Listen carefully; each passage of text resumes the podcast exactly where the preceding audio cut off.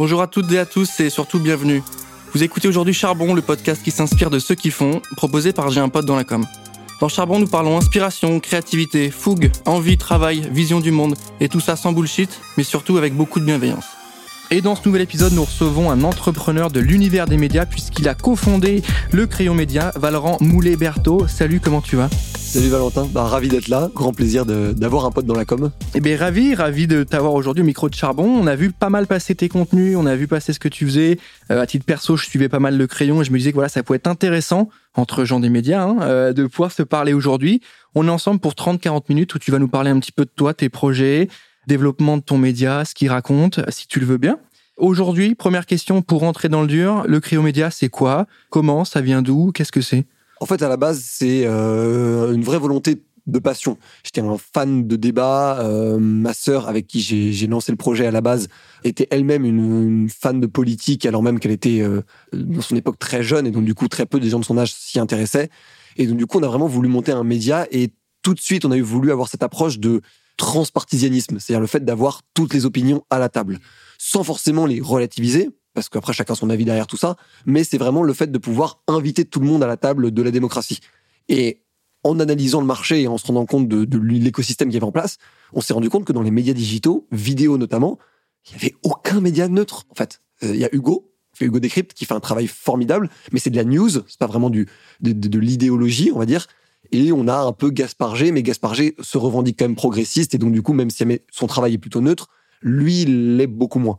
Et donc, du coup, en fait, on s'est retrouvé à, se dire, mais il y a de une, un boulevard, et de deux, une vraie volonté de porter ce projet et de réunir tout le monde à la même table. Surtout qu'en plus, à titre personnel, je suivais déjà des gens qui étaient opposés politiquement et je les suivais avec le même niveau d'intérêt, le même niveau d'écoute et même le même niveau de respect, en fait, tout simplement. Ouais, c'est hyper intéressant, hein, ton, la volonté que vous avez eue là-dessus de recréer du débat, ou en tout cas d'essayer de, le faire euh, différemment parce qu'on voilà les médias télé principaux qui font des gros débats quand ils le peuvent et, qui se rendent compte qu'il n'y a plus forcément d'audience par rapport à, avant. La volonté c'était de recréer du lien, de ce que je comprends, c'est hyper intéressant. Est-ce que tu as quelques chiffres euh, à nous donner sur le nombre d'abonnés, euh, le nombre de vues, voilà pour qu'on puisse découvrir en termes de data concrète ce que c'est que le Cryon Média? Bah Alors aujourd'hui on s'est lancé il y a un peu plus d'un an et demi.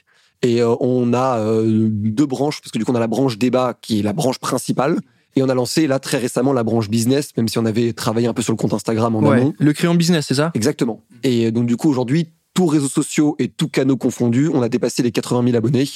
Et en termes de vues, si on compte TikTok et les Reels, dont les vues augmentent quand même très rapidement, on dépasse un peu les, on dépasse à peu près les, 20 millions de vues euh, sur l'année et demie sur laquelle on a travaillé sur le projet. Sachant que ça s'est accéléré quand même très récemment. Avant, on était dans des, dans des chiffres quand même bien inférieurs.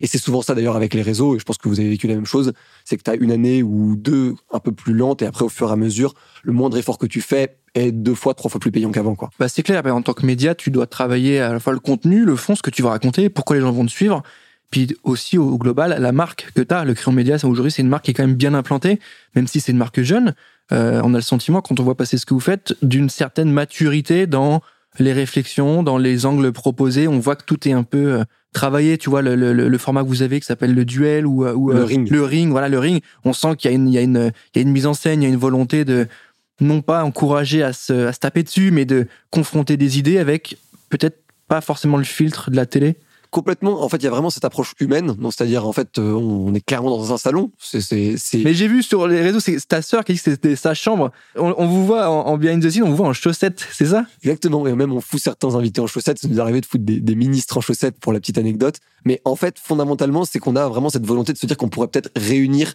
les gens autour de ces questions de débat et de ces questions politiques. Parce qu'aujourd'hui, les gens qui ont des avis très politisés, généralement, ne sont pas allés voir la vie d'en face réellement, hein, je te parle de gens qui sont très politisés à gauche, très politisés à droite, si tu leur demandes réellement quelle est la sociologie politique de, leurs opposants idéologiques, ils sont très faibles en fait là-dessus, ils s'y connaissent très peu.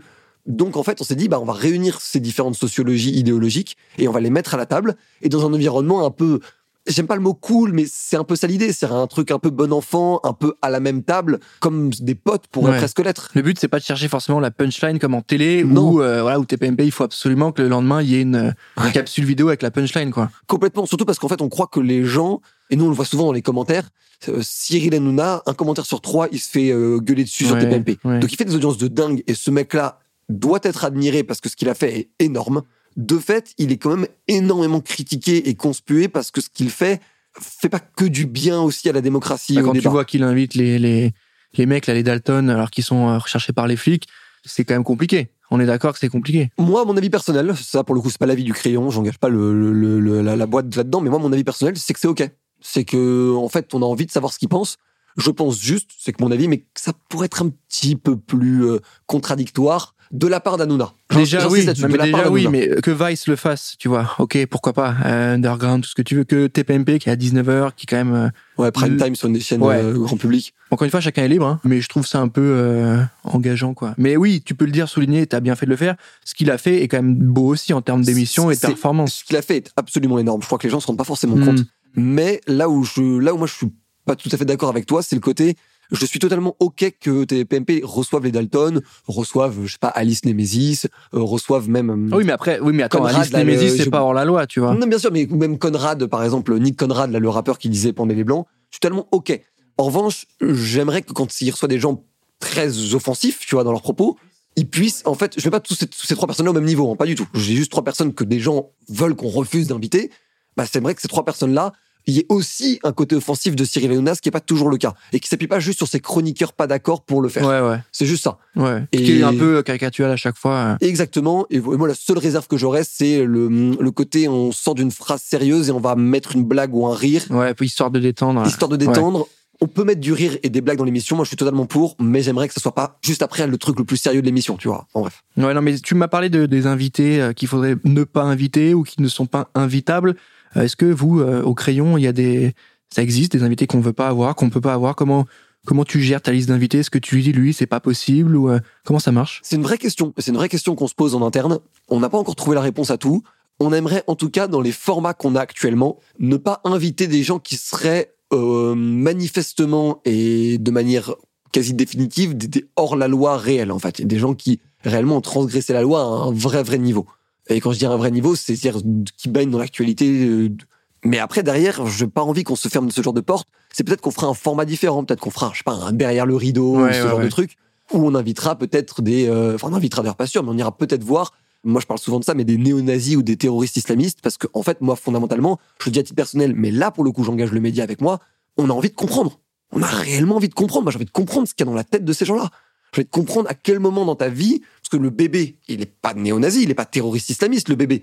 Comment le bébé, il est passé de ça, de une enfance heureuse ou pas heureuse d'ailleurs, à vouloir vraiment genre éradiquer un certain profil de personnes en plus, parfois sur des critères qui sont quand même euh, littéralement euh, ethniques, religieux ou, ou nationaux, quoi, qui est super spécial, quoi, comme approche, tu vois.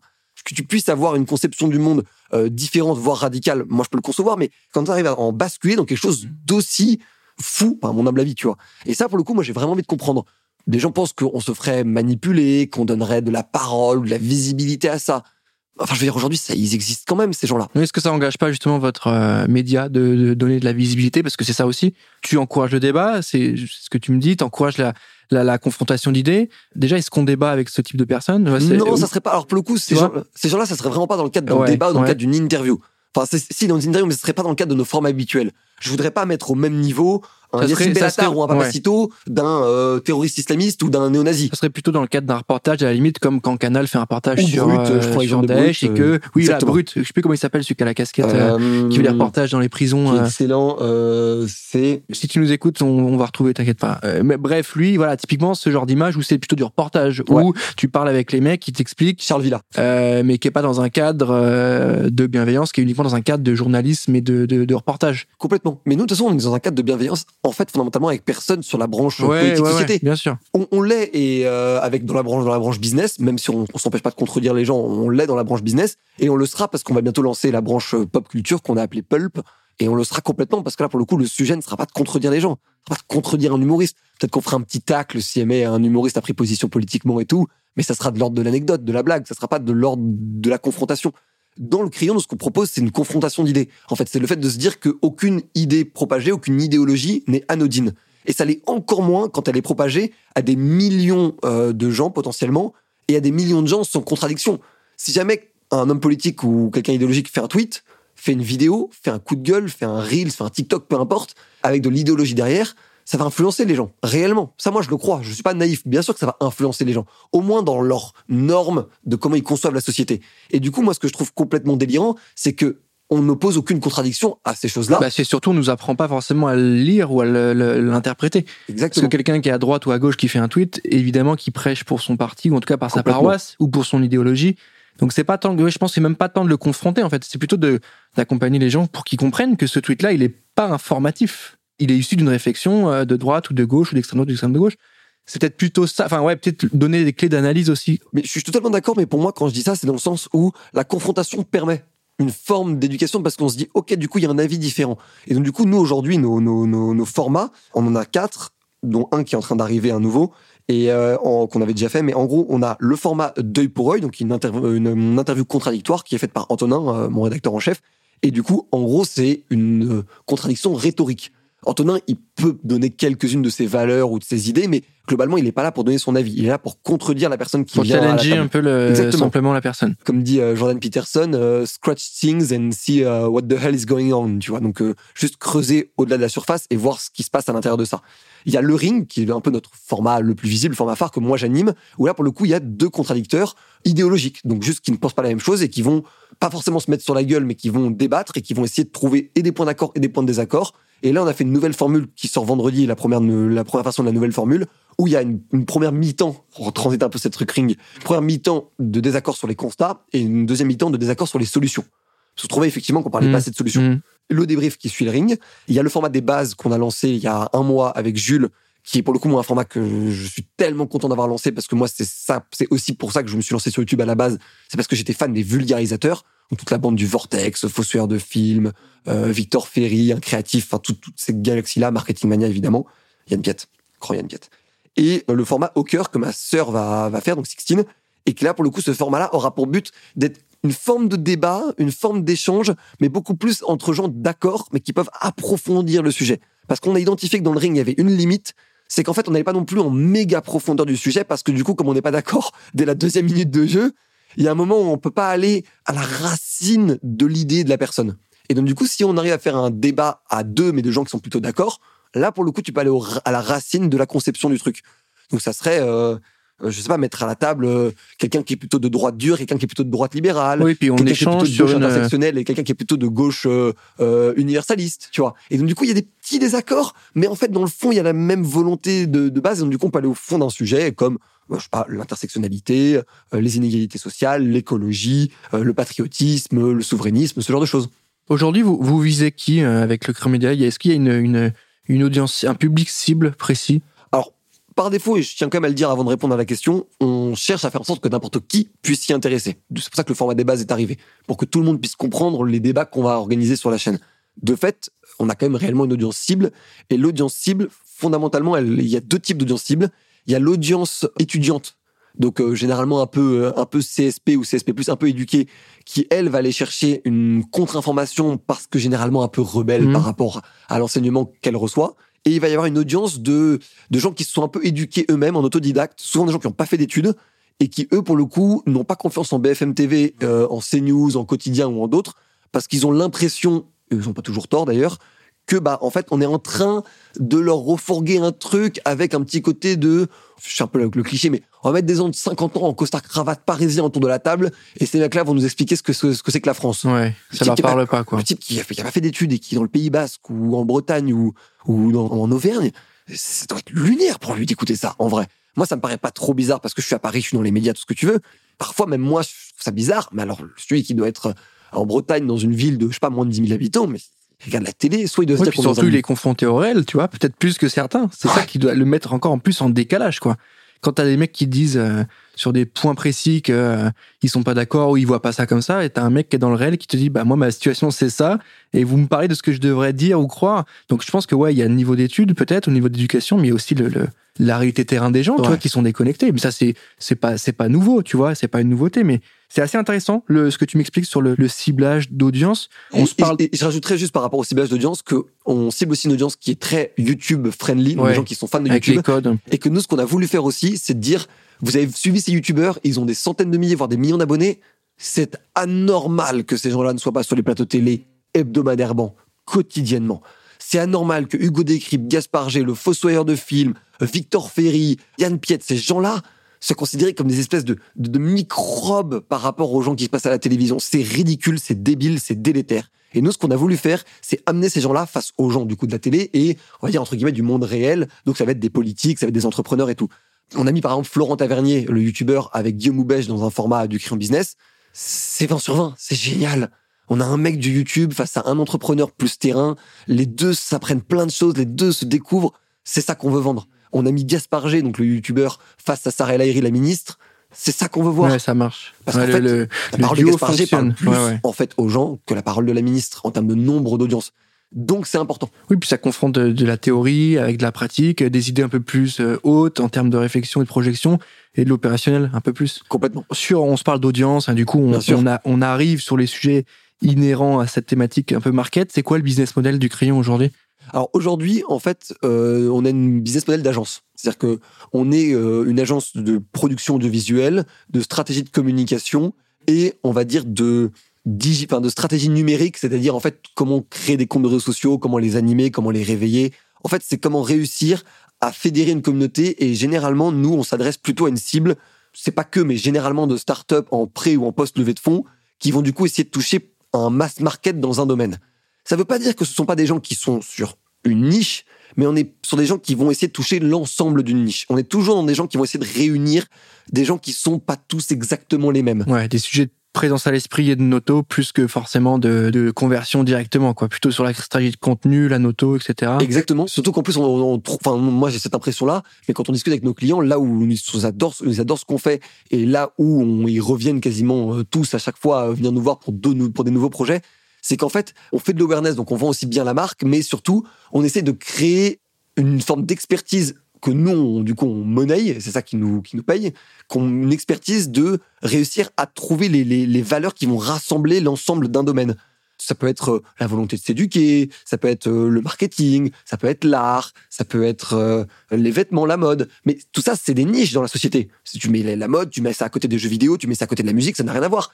Mais au sein de la mode, tu peux vouloir toucher une toute petite cible ou une plus grosse cible. Et nous, on va plutôt chercher à aller chercher des clients plutôt jeunes, plutôt des, nouveaux euh, arrivants sur les marchés, et ceux qui surtout visent large dans leur cible. D'accord, donc ça c'est l'aspect euh, business model du média. Donc le, média en lui-même ne, ne, fait pas d'argent, ne crée pas de valeur financière. Fait, mais, pas, mais, pas assez. Oui, c'est pas ce qui vous fait vivre aujourd'hui. Mais à, du terme, coup, à terme, le but, c'est que ce soit le cas. Ok. Et du coup, pour l'instant, il y a la partie prod, comme, comme pas mal de médias en vrai. Hein. comme pas mal de médias. Euh, le bonbon qui a une boîte de prod. Bon, le bonbon fait du sponsor sur le média, mais a une boîte, un studio, à combiner à son agence, plus le studio. Complètement. Ou même, ou Blonde plus récemment, oui, euh, qui eux font de, la, de la formation et du coaching. Oui. Moi, ce qui m'intéresse de comprendre un peu, c'est toi derrière ta motivation de monter ça parce que pour l'entrepreneur, l'idée c'est de faire un business qui a priori marche, etc. Monter un média, pourquoi monter un média? Mais tu vois, enfin. Non mais c'est sûr, c'est la question. C'est quoi l'idée derrière de, monter un projet? C'est un média. C'est pas là-dessus que tu vas faire beaucoup d'oseille. C'est pas là-dessus forcément que tu vas rapidement pouvoir acheter ton appart. Pourquoi tu t'es lancé là-dessus? À, mi-chemin entre une forme de, nécessité de le faire, c'est vraiment je, je, ne pouvais pas me dire que dans ma vie je ne l'aurais pas fait. Genre... ce format? Pourquoi pas plutôt un, un club, une seule émission que tu vends sur un programme? Tu vois ce que je veux dire? Mais parce que je, je suis un peu, euh, je suis un peu rebelle sur les bords. Ah, en fait. on a le rebelle. Non, mais je pense que ça se, je pense que ça se, ça se voit un peu et en même temps. Ah oui, là, vous voyez pas, mais il y a des gros tatouages sur les bras. Euh, en dessous, il y a une goutte en dessous de l'œil. Euh, donc vous pouvez pas le voir, mais ouais, c'est assez impressionnant. Non, mais justement, c'est ça le truc, c'est que hum, moi, je présente très proprement parce que j'ai jamais, enfin, jamais été très intéressé à titre personnel hein, sur des trucs que ce soit de tatouage ou de couleur de cheveux original ou ce genre de trucs ça n'a jamais été vraiment mon délire j'ai plus des potes qui le font et je trouve ça très stylé sur eux, mais moi, c'est pas mon truc. En revanche, je suis, je crois qu'il y a des choses qui fonctionnent pas, en fait. C'est-à-dire que, on parlait souvent du côté, euh, il y a des, euh, il y a plusieurs profils dans l'entrepreneuriat. Et je ne crois pas être le profil de, euh, de l'entrepreneur cash machine qui va vendre, on va dire, comme on dit souvent, qui va vendre du parapluie dans le, dans le Sahara. Et en fait, c'est surtout parce que j'estime que l'argent, c'est la enfin, c'est la donnée la plus importante dans l'entrepreneuriat parce que c'est celle qui va dicter ta survie. En revanche, j'estime que c'est pas l'alpha et l'oméga de tout.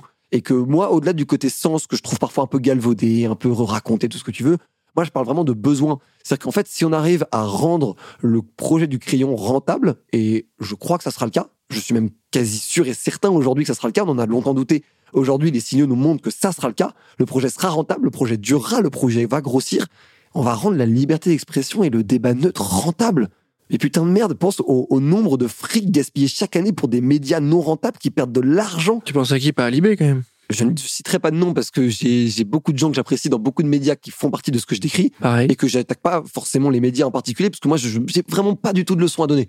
Je fais mon petit truc de mon côté et j'ai pas de leçon à donner Mais par rapport à ça. besoin de créer ce projet. J'ai besoin de montrer euh, que c'est ouais. rent- ça peut être rentable. Si on se donne du mal, ça peut être rentable. Que faire de, du fond, ça peut être rentable. Faire des formats longs, ça peut être rentable. Et surtout, les gens auront confiance. Parce que c'est ça aujourd'hui le plus gros problème dans les médias. Si on arrive à résoudre ce problème de la confiance, j'ai envie de dire, l'argent, ça suivra, mais quasi automatiquement. Il suffit juste de trouver la bonne martingale. On en a trouvé une bonne aujourd'hui, qui durera, je pense, un an et demi, deux ans, le temps de vraiment se développer. Et une fois qu'on aura l'audience suffisante, autour des 500 000, peut-être un million de- d'abonnés de tout canaux et toute plateforme, bah là, pour le coup, ça sera très facile de faire un truc très rentable parce que ça nous prendra le même temps qu'aujourd'hui, peut-être un peu plus, Hmm. mais pour x10 euh, de, de l'argent qu'on fait aujourd'hui. Donc, moi, je, je ne doute pas du tout de notre rentabilité future. Je pense qu'on va rapidement arriver à mettre même des très gros chiffres. C'est juste que, fondamentalement, le message que je veux envoyer, et c'est plus important pour moi que tout, c'est le message de ça devrait possiblement être rentable de faire de la liberté d'expression et du débat et du fond. On ne devrait pas avoir à parler à une audience de gauche ou de droite pour faciliter l'argent qu'on fait. C'est- dangereux, quoi. En fait, on crée une société qui va se détester. C'est déjà un peu le cas, d'ailleurs. C'est bah, on c'est pas la bonne ambiance forcément actuellement, mais bon, on va, on va s'en sortir. Venez mais sur le crayon, ça le sera. la venez ambiance. sur le crayon. En tout cas, allez checker ce qu'ils font. Ce que tu nous racontes là, ça fait sens. hein. Je rappelle que tu as une licence de commerce, euh, économie et gestion à l'université Paris 1 Panthéon-Sorbonne. Donc, a priori, cette volonté de rentabiliser le projet, d'être, de s'équilibrer, etc. Ça n'a jamais été trop loin non plus. On est Non, jamais. Mais moi, je suis pro-entrepreneuriat. Je suis même, je me définis plus comme un entrepreneur que comme un journaliste. Ce qui n'est pas forcément le cas de d'Antonin ou de Jules, par exemple, qui eux n'ont pas encore fait vraiment de choix par rapport à ça. Mais moi, j'ai clairement fait mon choix. Je suis plus un entrepreneur qu'un journaliste. C'est juste que je devais au mois de 15 ans, au mois de 13 ans, je devais de me lancer sur YouTube et je devais de me lancer sur YouTube sur la question de, des débats de fond, en fait, de, de réfléchir ensemble. Je suis peut-être un mec qui se prend la tête, comme c'est une expression qu'on sort beaucoup, mais j'estime que c'est méga important de se prendre la tête parce que le jour où on se prendra plus la tête, c'est le jour où on bascule réellement en idiocratie. Et là, n'importe quel euh, homme ou femme d'État un peu fort, un peu forte, arrivera à prendre les clés du pays et personne n'aura la, la matière grise ou le courage d'aller d'aller s'opposer à ça. Quand tu me parles du toit de 15 ans, euh, je rebondis là-dessus, hein, mais rapidement, euh, si tu devais le, le croiser en sortant du studio, là, qu'est-ce que tu lui dirais au toit de 15 ans? C'est énorme ce que tu vas faire. Je dirais, c'est énorme ce que tu vas faire. Je vis un putain de rêve, en fait. C'est même moi, parfois, j'ai du mal à le réaliser parce que c'est dur, parce qu'on en chie, en fait. Mais complètement. Enfin, moi, je bosse 7 jours sur 7, peut-être pas, mais 6 jours sur 7 assez facilement, une dizaine d'heures par jour. Tout ça en plus de trucs externes comme des interventions. Hier, j'étais au, Genius de l'ISEC pour faire une, intervention sous forme de conférence et tout. Moi, j'adore ça, en fait. Mais je dirais à mon, à mon moi de 15 ans qui comprenait pas l'école, quoi, qui était en mode, mais on est- j'étais pas mauvais en cours, j'étais moyen, j'étais pas genre 15e de classe, sans foutre grand chose. Pigeais pas pourquoi on nous apprenait ça.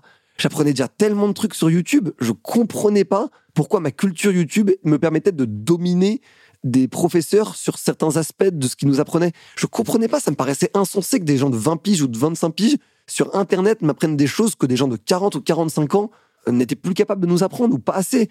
Et pourtant, j'ai pas été, euh, j'ai pas été en ZEP, tu vois, en vrai.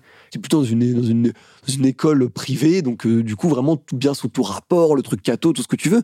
C'était pas bien, c'était pas très bien. Et c'est pas l'école que je cible, c'est le système en Ouais, lui-même. ouais, j'ai compris. Ouais, j'ai, j'ai, j'ai, essayé. C'est pas forcément l'école en elle-même, celle-ci, mais c'est, c'est peut-être un. Tu sais, moi, je veux pas, moi, je suis, je suis toujours dans la logique de, tu peux pas critiquer sans proposer de solution.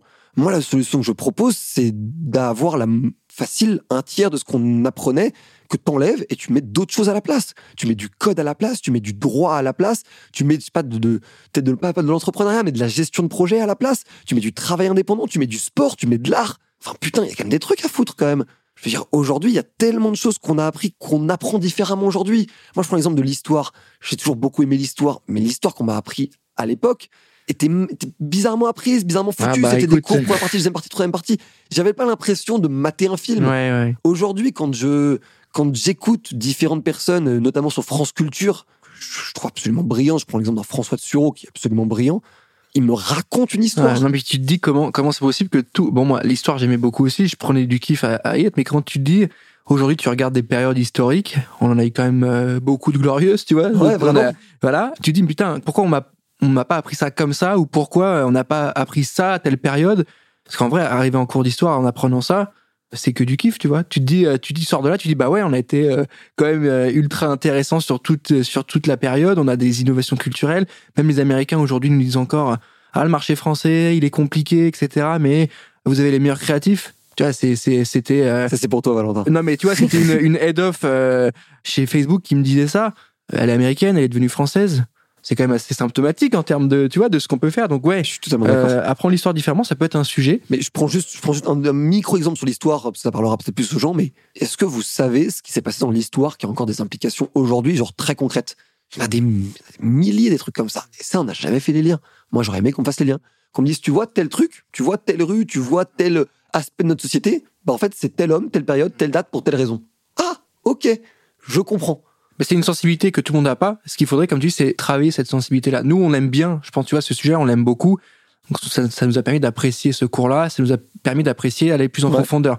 Euh, moi, quand je vois une rue dans, chez moi, en ville, en telle année, euh, le, maréchal Temps est mort là en défendant telle ville, c'est con, hein, mais tu dis, putain, dans cette maison, il s'est passé ça, quoi. Et c'est une sensibilité que tout le monde n'a pas et qui, je pense, comme tu le dis, est peut-être à travailler, notamment avec d'autres sujets, avec le sport, la sensibilité, le besoin euh, de faire du sport pour le corps, oui, et pour la tête aussi, euh, le besoin d'avoir des réflexions. Hein. Euh, Laurent qui est avec nous sera d'accord, je pense, sur le codage. C'est un vrai sujet. ça te donne une liberté intellectuelle, plus tard financière. C'est incroyable.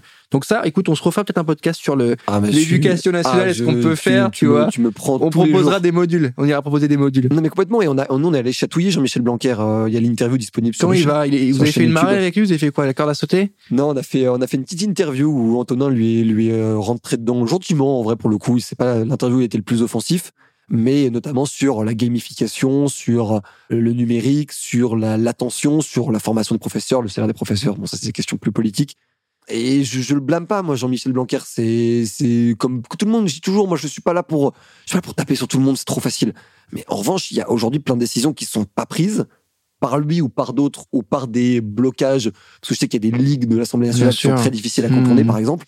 Euh, aujourd'hui, ça doit changer. Peu importe par qui, peu importe par quoi. Il faut trouver des solutions pour que ça change parce qu'aujourd'hui, on est en train de mener quand même beaucoup de gens dans le mur parce qu'en fait, on les oriente vers des licences de. Par principe, quoi. Ouais, mais pas par principe, parce qu'on les oriente vers des trucs qui, qui, qui vont, vont, rien donner, alors même que le code, euh, par exemple, est aujourd'hui la clé d'une liberté pour une personne, quoi. Moi, je regrette de pas savoir coder comme un dingue. Ouais, mais on fera, on, passera le mot s'il y a des conseillers d'orientation qui nous écoutent. On leur dira que deux rendez-vous par an, c'est pas assez en terminale. Ouais. Donc, euh, si on peut aller un peu plus loin.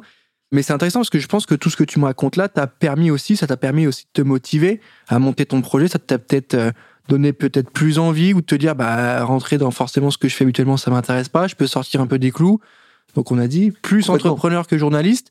Je rebondis sur le mot entrepreneur parce que tu as pas mal d'autres projets à côté. On s'était parlé de ton label Teddy's Records, c'est ça? Ouais, exactement. Est-ce que tu peux nous faire un petit point là-dessus? Bah alors Teddy's comme l'ourson. Et en fait, c'est un projet que j'ai lancé avec mon meilleur ami d'enfance qui s'appelle Edouard qui est juste un brillant musicien. Genre il joue quatre instruments euh, basse, batterie, guitare et piano il s'est mis un peu au violoncelle, il maîtrise la MAO, donc euh, la, musique assistée par ordinateur. Parce qu'en fait, le fait de faire du son sur, euh, le fait de produire du son, de faire des beatmakers comme un monstre, il maîtrise deux, deux trois logiciels. c'est un génie de la musique, genre vraiment. Et j'ai vu ça, j'étais en mode, on peut pas, toi et moi, aller voir Universal ou les majors en espérant qu'ils vont te filer 10% de ce que ton talent va leur rapporter. On peut pas décemment faire ça. Donc on va monter notre petit bah, truc. Vous pouvez, mais euh, vous n'auriez pas forcément eu de réponse tout de suite. Non, mais, mais si, on aurait, pu avoir des réponses parce que Edouard, il aurait, il, aurait vraiment réussi n'importe quel rendez-vous. C'est trop doué. Comme tu as dit, c'est des, des voix qui sont un peu sinueuses, quoi. Exactement, et en plus, c'est des voix où même ton best case scénario, c'est d'être une star internationale, mais en ayant fondamentalement à la fin que 10% de ce que tu génères grâce à toi, tu vois. Je dis pas qu'il y a zéro contrepartie. Euh, non, bien sûr, mais c'est différent. mais bref. Mhm. Et donc, du coup, on a lancé un studio d'enregistrement de musique pour, en fait, financer la production de nos propres trucs, donc dans la création d'un label, en fait, et de d'autres projets. Et donc, du coup, on a coffré de l'argent au fur et à mesure des années. En plus, ça a permis à Edouard de travailler avec énormément d'artistes, des très bons, des très mauvais aussi également. Et donc, du coup, de lui faire comprendre plein de styles de musique, de lui faire comprendre comment réussir à faire briller quelqu'un qui a pas le niveau, comment fitter avec quelqu'un qui est très bon mais qui a un gros ego. Et donc, du coup, ça l'a totalement chamboulé est devenu un artiste différent, il est devenu une personne différente, c'est devenu un type, en plus d'être un brillant musicien, c'est devenu quelqu'un qui est brillant humainement au sein de la musique parce qu'il a vu tellement de choses passer. Et donc, du coup, en fait, c'était le bon pari, même si ça a été dur pendant 2-3 ans parce que y a des clients qui sont tellement tellement pas bons ou tellement qui comprennent tellement pas ce qu'on fait, parfois même des entreprises, que c'est dur. Tu dois leur expliquer. Et puis moi, c'est plus mon rôle que le rôle d'Edouard. Et donc Edouard, c'est vexant pour lui parce que il sait ce qu'il fait est bon, il l'entend, il le comprend. Et donc du coup, quand on lui dit que c'est pas bon, que c'est pas ce que la personne veut, t'as ce côté quand même, ça reste un artiste. Et donc Edouard. Donc du coup, c'est quand même compliqué. Mais du coup, là, aujourd'hui, on a enfin lancé euh, du coup notre label. On a fait le premier son avec 2TH euh, et Baumel. Euh, un pianiste et un rappeur. Le premier son est génial. le clip est trop cool. on est trop content. Là, on va faire notre premier concert le 10 décembre au Trabendo. Donc, on est très content. C'est le salle où on joue les Stones. Faut noter, hein venez, venez nombreux, avec euh, Adjar, euh, Césaire, donc le patron de Roche Music, Mab, Felto, euh, Bro, enfin des, des, artistes. Que des gens que je connais en plus. Des artistes émergents. Non, mais c'est des artistes émergents, mais Césaire, c'est le patron de Roche Music. Ok, d'accord. Non, je connais pas, mais écoute, j'invite ceux qui, qui sont fans de musique, Louis, si tu nous écoutes, à, découvrir un peu ce que fait en termes de taf Télé Record. Je rebondis encore Bien sur le mot entrepreneuriat. Tu me parles de Staff Me Academy? Bien sûr, en fait, Staff Me Academy, c'est très simple. C'est en fait, je, je, suis prof pour eux formateur. J'aime pas le mot formateur, ça fait vraiment. Ah bah, c'est formateur, hein. tu fais la formation, tu es formateur. Ouais, moi je préfère prof pour le coup. C'est quand même beaucoup plus proche de ce qu'on fait. En plus, ça permet, c'est moins de mes quêtes aussi, de mettre un peu au niveau euh, bah, les formateurs, les professeurs, enfin les gens qui... Oui, c'est plus de l'échange que vraiment du top-down où euh, il faut absolument que tu connaisses ça. Et... Exactement. Ouais, ce qui est un truc de formateur, pour moi, c'est vraiment... Formateur, pour moi, c'est beaucoup plus que ça va être... Euh, pour moi, formateur, c'est le mec qui te dit comment piloter un avion. Ça, c'est un formateur, tu vois. Complètement. Ou Martin Scorsese dans un truc de masterclass. Ouais, voilà, exactement. Ça, c'est un formateur. Il n'y a pas de question. C'est pas, ouais, gros, moi j'ai fait ça. Penses, mais j'en pense rien. Dis-moi ce que je dois faire. c'est plutôt ça. Et pas du tout. Et pour le coup, nous, on fait ça en création de contenu, en gestion de communauté et en stratégie euh, éditoriale. Et, euh, j'envoie un petit big up du coup à, à, à Staff Me, à Staff Me Academy, qui est une boîte avec laquelle nous on aime beaucoup bosser parce que toute la team est adorable avec nous. Euh, ils nous chouchoutent à mort et on leur rend bien parce que je pense que les formations sont méga quali. En vrai. Ok, bah écoutez ceux qui ont besoin d'avoir de, l'accompagnement sur les sujets social media, édito, création de contenu, n'hésitez pas à aller checker Staff Me Academy. Moi, j'ai une question pour toi. Euh, c'est une question qui est récurrente à ce format. Euh, est-ce que tu peux nous définir, selon toi, euh, le concept de charbonner, d'aller au charbon? J'aime beaucoup, et c'est aussi une des raisons pour lesquelles j'aime beaucoup le podcast, c'est tout, cet esprit-là, toute cette mentalité un peu guerrière. Je veux pas qu'on tombe, je fais un petit prélude avant, mais je veux pas qu'on tombe dans quelque chose de psychologiquement délétère et qui va en fait te créer des problèmes à la fin de, de la journée plus que ça ne va te trouver de solution. En revanche, j'aimerais que ça soit clair pour tout le monde que aller au bout de ses rêves, aller au bout de ce qu'on veut faire, aller au bout de sa passion, mais pas seulement dans l'entrepreneuriat, hein. ça peut être même dans le salariat, ça peut être dans l'indépendance, ça peut être dans l'artistique, ça peut être dans plein de domaines. Si on veut aller au bout de ses rêves, si on veut aller au bout de ce qu'on veut, ça va demander du travail, ça va demander du temps, ça va demander des échecs, ça va demander des remises en question constantes, longues, sur la durée. Si vous, vous espérez un succès très très rapide en un an ou deux ans, comme deux trois stars qui ont pop dans différents domaines, déjà ces gens-là sont des exceptions. De deux, vous n'avez aucune idée de ce qu'ils ont dû faire pour en arriver là déjà à la base. Et de trois, vous vous rendez peut-être pas compte que s'ils ont percé, c'est qu'en fait, ils avaient déjà tout prêt, de A à Z derrière eux. Et ça, j'aimerais vraiment que les gens comprennent que le charbon, c'est le fait de le faire en croyant que le futur va apporter les réponses de ce pourquoi on le fait. C'est toujours ce truc de, qui est un truc un peu euh, très Jordan Peterson dans, dans le texte, mais qui est que et un plan long terme et une stratégie long terme, c'est enfin et plus qu'une stratégie long terme et une direction long terme. En revanche, ne cherche pas à faire tout au détail près semaine par semaine pour 5 ans. Ça se trouve il y aura un Covid. Ah, bah, il y en a eu un. Ça se trouve il y aura une révolution technologique. Ah, bah il y en a eu plus d'une comme dans l'histoire de l'humanité. Ça se trouve il y aura une révolution monétaire, comme une qui est en train d'approcher. Il va y avoir plein de choses qui vont changer. Si jamais on veut respecter son plan, c'est qu'en fait on est en train de respecter son plan de, de 2020 pour 2025. Non, faut respecter son plan de 2025 pour 2025 voire même de 2030 pour 2025. Bref. Mais charbonner, c'est vraiment travailler sans espérer que le résultat il soit là demain. C'est travailler en aimant en fait fondamentalement l'esprit et l'objectif et la direction qu'il y a derrière. Donc le, la direction, le chemin, plus que la finalité. Exactement, en fait. Puis une notion peut-être aussi de, de, de... Mais j'aime bien le côté direction, parce que beaucoup de gens parlent du chemin. Je pense qu'évidemment, c'est ta principale chemin, tu Mais direction, ouais. Mais direction, dans le sens où c'est un peu, c'est, je suis pas très croyant, mais c'est un peu l'étoile du berger et les rois mages, quoi. C'est en fait, ça se trouve, ça va te mener nulle part, mais au moins, Bon, après, t'as pas besoin d'être croyant. Hein. Tout, euh, tout un tas de valeurs sont des valeurs religieuses de base qui maintenant sont devenues stade de la République. Donc, euh, Complètement. Mais oui, tout à fait. J'aime bien ta définition. drive, tu en fait. Elle est pas, elle est pas la même à chaque intervenant. Elle est différente à chaque invité. C'est ce qui euh, rend ce format intéressant pour qu'on puisse. J'avais beaucoup d'ailleurs. Ouais, non, mais c'est, on a toujours des vraies visions. On a même quelqu'un qui nous a dit une fois que c'était un peu négatif le terme charbonné parce que euh, la personne, quand elle allait travailler, c'était que du positif et que si c'était chiant, elle arrêtait de le faire, c'était pas sa vision. Donc, c'est toujours intéressant Moi, parce je suis pas que. d'accord avec ça, tu vois, pour Bah, le coup. Tu vois, chacun, chacun a sa vision. Donc, nous, c'est ce qu'on essaie de confronter aussi. Nous, on en a la nôtre, on la donne pas forcément, même si on le sent quand je parle. Il y a le travail qui est toujours euh, dans la ligne de mire et tu l'as bien dit, donc ça me fait plaisir. Aujourd'hui, c'est, une confrontation qui est pas forcément simple. Faut remettre les gens dans le, le- le contexte de retravailler peut-être. C'est ce que tu fais avec le crayon média. Tu nous expliques comment tu le fais. Euh, moi, j'ai une question toujours dans cette logique de travail, peut-être plus de pénibilité, en tout cas quelque chose qui va peut-être être différent pour toi, c'est l'aspect management. T'es assez jeune, Ouais, j'ai d'accord. ça euh, au fur et à mesure. Comment on fait? Parce que nous, on est confronté à ça aussi tous les jours. C'est des sujets. euh, tu n'es pas manager. Tu ne n'es pas manager. Tu vois, c'est pareil dans la pub. Dans la pub, quand tu as des directeurs de créa, ils sont en place parce qu'ils sont bons créativement et techniquement parlant. Ils montent les grades. Ils deviennent directeurs de créa. Mais ça fait pas forcément d'eux de bons managers. Donc comment toi, Le technique, il est, le technique et l'humain, quoi. ouais, comment t'as twisté entre entrepreneur, j'ai entrepreneur avec sa sœur qui a monté un projet, qui a eu euh, deux trois personnes autour de lui et maintenant qui doit gérer son équipe? Bah, J'avais monté une boîte d'événementiel qui avait vraiment bien marché quand. euh, Enfin, je l'ai- d'ailleurs, je l'avais pas créé, je l'avais rejoint, qui s'appelait WRTP, euh, que j'avais fait avec euh, mon pote Raphaël et un de nos associés qui s'appelle euh, qui s'appelait Kevin, enfin qui s'appelle toujours Kevin d'ailleurs, mais avec qui je suis plus trop en contact là en ce moment. Et ça avait vraiment bien marché.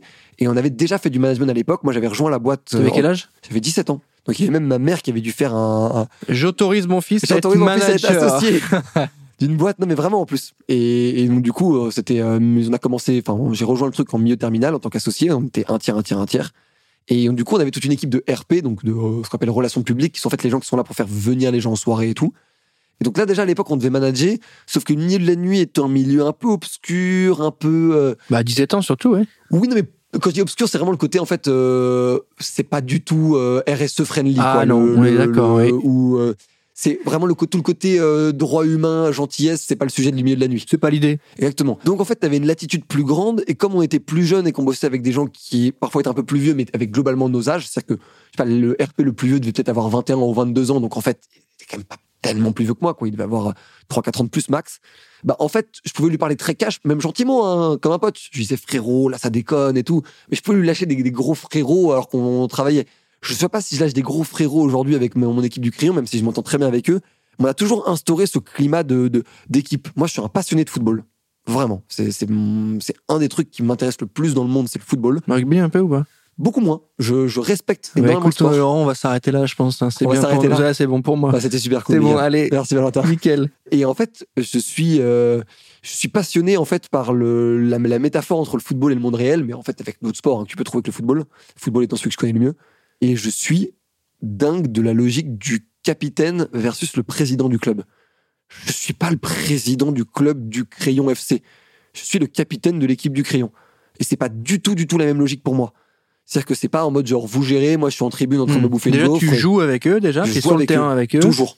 Et si jamais il y a un problème et qu'il faut régler le truc, je vais le régler moi-même. C'est pas que c'est pas mon job, je m'en fous. S'il y a un sac à porter, c'est moi qui le porte. C'est pas parce que c'est pas moi qui vais tourner que je dois, porter, je dois pas porter le sac de matos. C'est des détails cons. Peut-être qu'un jour je les porterai plus parce que j'aurai juste le dos en vrac et je serai là avec une canne et tout, tu vois. Mais en fait, c'est juste, c'est une question d'esprit, tu vois. Je ne, je ne veux pas, je me refuse à demander des choses à mon équipe que je ne serais pas capable ou que je ne voudrais pas faire moi-même, en fait. Et euh, aujourd'hui, j'en fais beaucoup plus que mon équipe, et c'est normal, hein, c'est mon rôle. Mais je veux continuer de faire ça parce que j'ai, je suis fan du coup de la mentalité un peu euh, CR7, c'est-à-dire, euh, en fait, t'es six fois ballon d'or, cinq fois ballon d'or, mais en fait, t'es le premier à l'entraîne- entraînement et t'es le dernier à partir. Six ballons d'or plus tard, t'es toujours comme ça. Moi, c'est ça que j'aime envoyer comme image. C'est-à-dire, en fait, tu ne me battras pas simplement parce que je travaille plus que toi. Et ça, au sein d'une boîte, j'estime que c'est sain parce que ça veut dire que tout le monde se sent rassuré aussi. Tout, le monde se sent porté. Tout le monde se dit, aujourd'hui, je peux souffler, ça va. Valorant, il est là, euh, il tient le truc, tu vois. Et ça nous est arrivé, on a eu des vrais embrouilles. Je vais te raconter une anecdote qui va te faire beaucoup marrer. C'est, c'est, je, je crois pas, je crois, je crois pas l'avoir déjà raconté en interview en plus, mais on a fait un débat sur, euh, sur euh, les, les violences policières entre Shaheen Azami et euh, Bruno Attal. Euh, donc touche pas à mon flic. Shaheen Azami, globalement, c'est ce qu'on peut, c'est un journaliste militant qu'on peut affilier dans le même profil qu'un Tahabouaf, Hmm. en gros. Et Bruno Attal, c'est un Très bon exemple. mais c'est à peu près le même, même genre de, Oui, de- oui, de- de- de choses. Et Bruno Attal, c'est un, c'est un peu le flic de droite dure, un peu dans le vois. principe de syndicat alliance. Voilà. Les deux étant des gens humainement euh, très sympas, en tout cas avec moi, ils ont été, euh, ils ont été adorables, quoi, les, les, les mecs. Donc humainement avec moi, il n'y a, il y a aucun problème. Mais du coup, je sais qu'ils sont très, que les deux s'aiment pas du tout, que ça s'était déjà clashé un peu sur les réseaux sociaux. Et même en amont du débat, ça avait commencé à chauffer. Donc on, a, on fait le débat. Euh, on a Bruno arrive un peu en avance parce qu'on l'avait déjà reçu, donc il était un peu, il était arrivé et puis un peu nous avait surpris en mode hop là j'arrive 10 minutes en avance, pris un petit café avec nous et tout, on avait discuté. Et donc du coup, euh, je dis à je, dis à Bruno bon voilà ça va être un débat, calme le truc, faisons un débat de fond, c'est quand même important. Il y a beaucoup de gens qui représentent euh, c'est intéressant d'essayer vraiment de comprendre ce qu'il pense et d'essayer de peut-être potentiellement pour toi de le, de le convaincre ou de convaincre les gens derrière qui il parle. Donc il me dit ok et tout. Shaheen arrive et un, un peu en retard, bon, ça limite pas de problème. Et il arrive et il arrive avec euh, quatre potes. Et donc euh, je me dis ok, pas de problème sur le principe, mais pas prévenu. Donc je dis ok. Il me dit ouais, euh, gros, on a on a faim et on va on va s'acheter un truc à bouffer. Est-ce que tu peux retarder le départ du débat de 10 minutes? Je dis bon, ok, aucun problème. Et après il me dit il est là Atal? Je dis ouais. Il me dit bah, il va attendre Atal, tu vois. Et je suis en mode ok. Il va attendre quoi? Parce que du coup c'est un débat, donc en fait ça va bien se passer frérot, tu vois, tranquille. Donc du coup je remonte, je fais l'aller-retour et lui va acheter sa bouffe avec ses potes. Et je dis à Bruno, euh, ils sont cinq, euh, il a pas l'air très content, il a pas l'air de t'adorer, il a l'air, euh, l'air chaud pour rentrer dedans, tu vois. Donc en mode, je dis pas que ça va partir en tape, mais là pour le coup, désolé, mais on, est en- infériorité numérique quand même, mon frérot, tu vois. Et Bruno me, me, me touche son, enfin le côté, le côté droit de son, de sa hanche, et en fait je vois qu'il a un flingue avec lui, et il me dit non, t'inquiète pas, il y aura aucun problème en touchant le flingue. Je en mode, bah c'est c'est pas ma vision de aucun problème. Non, ça, Euh, c'est pas aucun problème. ça, c'est pas aucun problème. ça c'est gros problème. c'est ça. problème, ça. Ça, c'est gros problème. Donc, du coup, je monte tout de suite euh, à l'étage. Je prends deux de, de, de mes monteurs qu'on avait à, à l'époque. Je dis, les gars, là, je sais que vous avez du taf, mais là, je vous veux derrière les caméras, euh, même pour faire genre, vous avez, on a, vous avez besoin d'être là. Parce qu'en fait, euh, parce qu'en fait, je flippe. Parce qu'en fait, si ça part en couille, ils sont quand même en supériorité numérique. Et donc, du coup, euh, il n'y a pas moyen de leur imposer le fait que non, on reste calme, il n'y a pas d'embrouille, tu vois. Et comme je sais que Bruno Attal, il a confiance en ses propres moyens, et il a un flingue sur lui, il va pas y aller de main morte parce qu'en fait, à tout moment, il sort son flingue. Et s'il sort son flingue, moi, je sais pas la garantie que les autres ont pas de flingue, en fait. Réellement. Donc, je me dis, OK. Vraiment, je, je- je flippais un peu. hein. Ouais, on peut comprendre, ouais. Et donc, du coup, euh, ils arrivent, finalement, ils arrivent, ils, ils montent. Ça se salue euh, Shaheen et, et- et Bruno. Mais Bruno, euh, il salue un peu tous les potes de Shaheen. Mais il y a un pote de Shaheen qui refuse de lui serrer la main. Euh, en mode, ouais, Covid et tout. Et donc, du coup, Bruno commence à faire un peu une histoire en disant, ouais, ton pote, il veut pas me dire bonjour. Enfin, ça rentre dans les combats de coq, mais, mais, enfin, moi, que je trouve inutile et débile. Bref. Et, euh, mais je sens que c'est quand même bien tendu. Bruno se met quand même dos à la vitre euh, de la pièce, histoire d'être sûr d'avoir quand même personne derrière lui. C'est un peu en mode cowboy, tu vas pouvoir anticiper tout le truc de la pièce. Le débat commence, c'est très tendu dans les premières minutes, et je pense que les gens peuvent le voir dans, dans, dans, le- dans la vidéo qui est sur YouTube. Je suis un peu blanc, Je je voir sur peu- les gouttes de sueur qui tombent Ouais, sur. euh, je suis un peu, c'est comme dans les mangas, c'est avec Ouais, la grosse ouais. goutte de sueur en mode euh, qu'est-ce qui se passe? Et au bout de 10 minutes, je sens que ça va mieux, que ça se passe pas trop mal et tout. Et euh, finalement, ça s'est plutôt bien terminé. Ils ont terminé même en se marrant et en se checkant. Et j'étais en mode oh quel crayon Oh quel crayon Ça, c'est ce qu'on fait. Ils ont débarqué. Moi, je croyais que ça allait partir. Ça, ça avait même un scénar partir en fusillade. Et ça se termine en se tapant des barres. Certes, toujours en désaccord absolu. Mais en se tapant des barres en mode bah en fait, en fait, on peut être ensemble. Pas d'accord, certes. Opposé surtout, certes. Mais ensemble. Et j'étais en mode ok, ce qu'on fait a du sens. C'est même pas le débat qui était le plus vu. hein. On a dû faire, je sais pas, euh, dû faire peut-être Ouais, euh, ouais, 400 mais 000, c'était celui 400 000 qui tours réseau, un truc comme ça. raconte tu vois. une histoire, quoi. Celui qui me. Le soir, en plus, on a. On était sur un gros deal avec, avec Google le, le- le jour même en plus que Jules et Manon géraient en haut. Enfin, c'était c'était une journée. Ouais, donc là, euh, pour la question du management, on, est dedans, quoi. C'est comment on gère euh, déjà ses équipes et ses intervenants, ses invités. ouais. Et on a un monteur qui a, qui a un peu craqué le soir même. Trop tendu, il a un peu craqué sur d'autres sujets qui avaient rien à voir avec ça, mais Il a pas eu les ça avait pesé, ça avait pesé, ouais, ça avait pesé sur, sur tout le monde quand même. Mmh. tu vois. Ah bah, tu m'étonnes. C'est le genre d'ambiance que c'est que tu vois à la télé. Tu vois Ouais. pas dans ton appart ou parce qu'en plus c'est ça. C'est vos studios, c'est chez vous. Ouais. Donc il y a aussi, il y a aussi tu pénètres dans l'intimité euh, de la personne qui te reçoit. C'est quand même compliqué. Moi, je sais que perso, je le ferai pas. Mais euh, intéressant en tout cas. Merci pour cette petite anecdote. Voilà, euh, petite anecdote. Charbon, aujourd'hui, on arrive à la fin de cet épisode. J'aimerais bien que tu nous donnes un gros conseil pour ceux qui nous écoutent, jeunes, moins jeunes, peu importe, qui voudraient lancer leur projet.